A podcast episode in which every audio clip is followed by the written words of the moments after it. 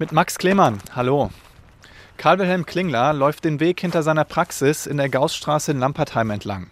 Wir schauen gemeinsam Richtung Norden. Was wir da im Landkreis Bergstraße sehen, wirkt bedrohlich.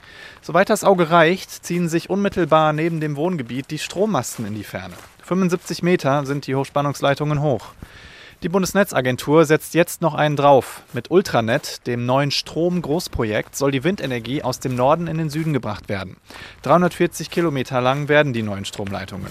Und auch hier, quer durch Lampertheim, sollen sie ab Oktober installiert werden. Auf Masten, die dafür erneuert werden und auf bestehenden Leitungen. Anwohner fürchten um ihre Gesundheit aufgrund von Strahlenbelastung und Lärm.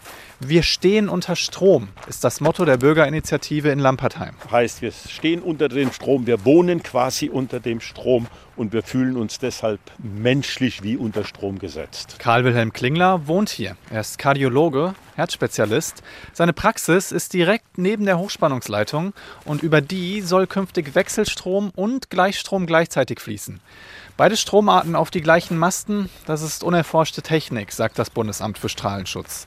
Der Lampertheimer Arzt findet das riskant. Weil wir uns fühlen, als wenn man an uns eine Testung macht und vielleicht dann nach Jahren, Jahrzehnten sagt, hoppala, da haben wir etwas falsch gemacht. Und dann wäre das Kind schon sehr, sehr tief in den Brunnen gefallen. Hier widerspricht der Netzbetreiber Amprion. Das Unternehmen schließt Gesundheitsgefährdungen durch die Ultranetleitungen aus.